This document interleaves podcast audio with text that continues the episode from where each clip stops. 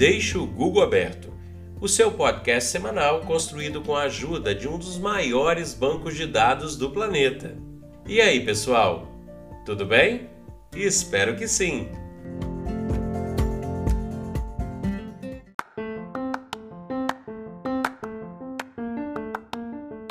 Esse é o episódio número 7.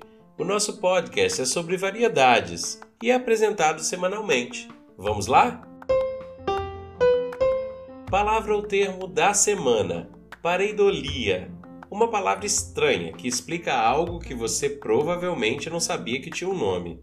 Se você já olhou para o céu e encontrou uma nuvem parecida com algo que você conhece, isso é pareidolia. Um cavalo, por exemplo, um anjo, um rosto, uma flor. Ver essas figuras, esses objetos, essas pessoas, desenhos familiares, e não só em nuvens, mas em qualquer lugar, em qualquer local abstrato, como num azulejo desenhado, por exemplo, numa gravura abstrata de um quadro, numa superfície de madeira ou de uma rocha. Isso tudo é classificado como pareidolia. A pareidolia também está presente quando você escuta, entre aspas, alguma mensagem oculta em uma música. Ou seja, pareidolia é uma percepção a um padrão mental de imagem ou de som já conhecidos pelo nosso cérebro e pela nossa memória. A pareidolia pode ser considerada uma subcategoria de uma outra palavra um pouquinho também difícil, chamada de apofenia. Mas para entender essa outra parte, deixe o Google aberto. E os doodles do Google bombaram essa semana. O primeiro deles homenageia os pais no Dia dos Pais. Aqui no Brasil é sempre comemorado no segundo domingo de agosto. A origem de se celebrar o Dia dos Pais vem do reinado babilônico de Nabucodonosor o seu filho Emso teria moldado um boneco de argila desejando sorte, saúde e longa vida ao pai. O Dia dos Pais é comemorado em todo o mundo, mesmo que em datas diferentes. Também no Doodle do Google, esta semana, há uma homenagem diferente: o Dia da Montanha, que só é comemorado pelo Japão. A topografia japonesa foi esculpida por milhões de anos de atividades tectônicas. Lá no Japão, há uma coleção impressionante de picos que incluem cerca de 100 vulcões ativos. 80% do país é coberto por terrenos montanhosos e o governo japonês instaurou essa celebração que dura um dia para a imponente e majoritária paisagem do país. O Doodle do Google também celebra o lendário ativista keniano Mekatilili Wamenza, conhecido por inspirar o povo Giriama a resistir ao domínio colonial do início do século XX. Hoje, na costa do Quênia, o legado resiliente de Menza é comemorado durante as festividades do tradicional Festival Cultural de Malindi, uma celebração anual da história e do orgulho local. O Quênia fica abaixo da Etiópia e um pouco mais acima da ilha de Madagascar, comentada no episódio 6. Na pesquisa Google da semana, currículo vitae. Essa palavra em latim significa, no nosso português brasileiro, trajetória de vida. Vale a pena dar uma boa olhada nos modelos mais usados atualmente e de como criar um bom currículo, mesmo que você não esteja assim precisando de uma mudança de carreira ou de se candidatar para uma nova vaga de trabalho. Você sabia que hoje em dia é possível ter mais de um currículo, se tiver mais de um campo de atuação, por exemplo? Ou que é possível fazer um currículo específico para alguma área que domine e que tem uma trajetória de vida peculiar? Alguns exemplos são currículo religioso, currículo artístico, currículo de experiências em trabalhos voluntários, currículo de trajetórias de conquistas de prêmios ou de aquisições de conhecimentos bem específicos. Esses tipos de extracurrículos se fazem necessários para fins específicos, dentro de entidades filantrópicas, particulares ou para aceitação em algum projeto cultural ou atividade distinta. Você sabia que a maioria dos profissionais não tem um currículo atualizado? Sabia também que hoje em dia tem rede social profissional? Essas onde você pode deixar, por exemplo, a sua trajetória de vida.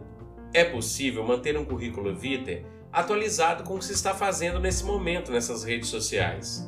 Você estaria ciente dos cuidados ao elaborar um currículo? Muitas coisas não são mais utilizadas na hora de falar sobre você e sobre a sua carreira profissional. Então, vale a pena dar uma gugadinha nesse assunto para se atualizar.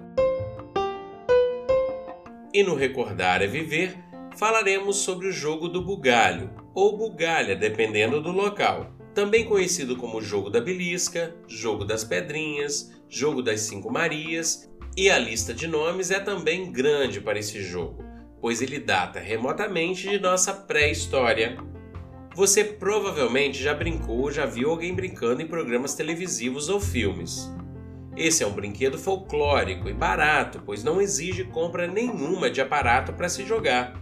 As cinco unidades podem ser de pedra, madeira, semente de olho de boi, saquinhos de areia costurados, tampinhas de garrafa PET e o que mais você conseguir imaginar.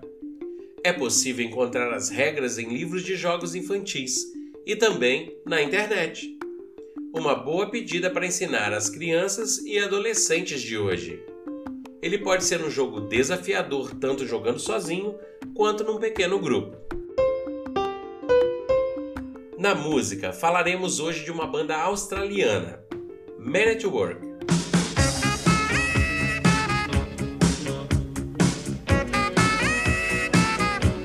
Formada em 1979, a banda estourou nos primeiros anos dos anos 80 nas paradas australianas, americanas e inglesas. Sucessos como Down Under e Who Can It Be Now tocam até hoje nas rádios do mundo todo. Em 2019, eles retornaram com uma turnê mundial. Com estilo reggae, rock pop, com solos de saxofone marcantes, vale a pena dar uma conferida no trabalho desses rapazes de tão longe. E no meme ou vídeo de meme, quem não se lembra do Tapa na Pantera? Você dá um tapa na pantera, como a gente chama, dá um tapa na pantera, porque tá tudo quieto assim, a pantera tá quieta, de repente dá um tapa pá, na pantera, a pantera começa realmente a perceber coisas que o chamado mundo real não percebe. Ela dizem, meu Deus. O vídeo que bombou no YouTube ao ser divulgado sem o conhecimento dos seus autores e que é considerado verídico até hoje, na verdade é uma performance artística da atriz Maria Alice Vergueiro, falecida esse ano aos 85. Ela interpreta uma senhora que fuma maconha há 30 anos com toques libertários e indo contra o estereótipo comportado de avó. Muita gente criticou o vídeo meme de fazer apologia às drogas. No entanto, ao longo dos anos, o vídeo foi realmente entendido como performático e com um chamamento à reflexão sobre esse assunto. Vale lembrar que em 2006 o vídeo foi assistido por mais de 200 mil pessoas, um grande número considerando o ano e o acesso à internet nesse período. E no Notícias Variadas, Margaret Payne, de 90 anos, subiu neste verão na Escócia uma montanha. Ela fez isso sem sair de casa. Com esse gesto, ela levantou cerca de 500 mil dólares para a caridade. Na verdade, Margaret já havia feito isso com 15 anos na montanha escocesa Sullivan. Com a medida da subida da montanha em mãos, ela dividiu pelos degraus de sua escada da sala. Durante 73 dias e por cerca de 282 vezes, ela subia as escadas. Ela foi inspirada por Tom Moore, um idoso que, um pouco antes de chegar aos 100 anos, resolveu caminhar de andador cerca de 100 voltas no seu jardim, agariando fundos para o Serviço Nacional de Saúde durante a pandemia de Covid-19. Ambos os gestos ajudaram os idosos a superarem o isolamento total nos primeiros dias e também fizeram um gesto, logicamente, memorável de ajuda ao próximo. A potência instalada de painéis solares no Brasil apresentou crescimento de cerca de 1 gigawatt entre janeiro e maio de 2020. Essas informações vêm da apuração da Associação Brasileira de Energia Solar Voltática. Esse tipo de geração de energia, chamada de geração distribuída, proporciona aos lares e aos comércios a terem seu próprio saldo para consumo. O saldo vem diretamente do sol, energia limpa.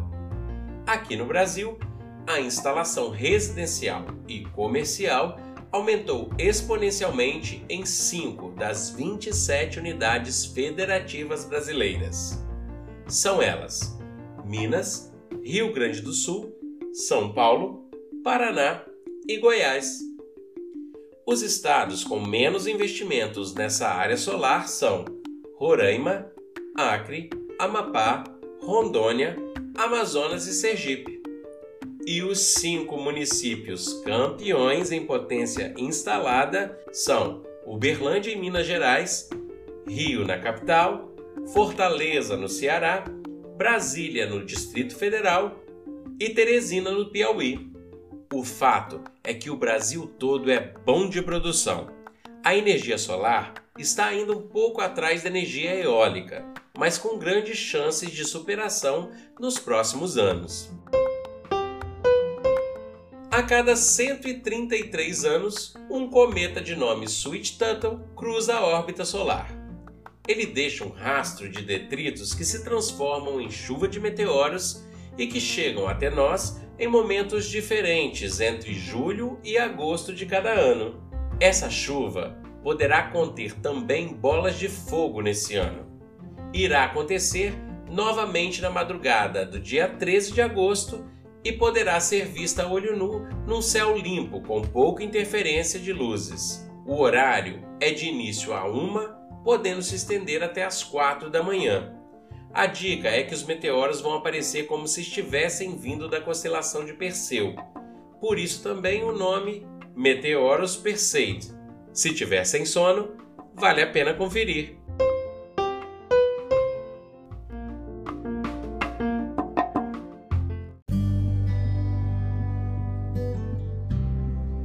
É isso aí, pessoal. Espero que tenham gostado dessas variedades de assuntos que sempre serão surpresas a cada nova gravação semanal.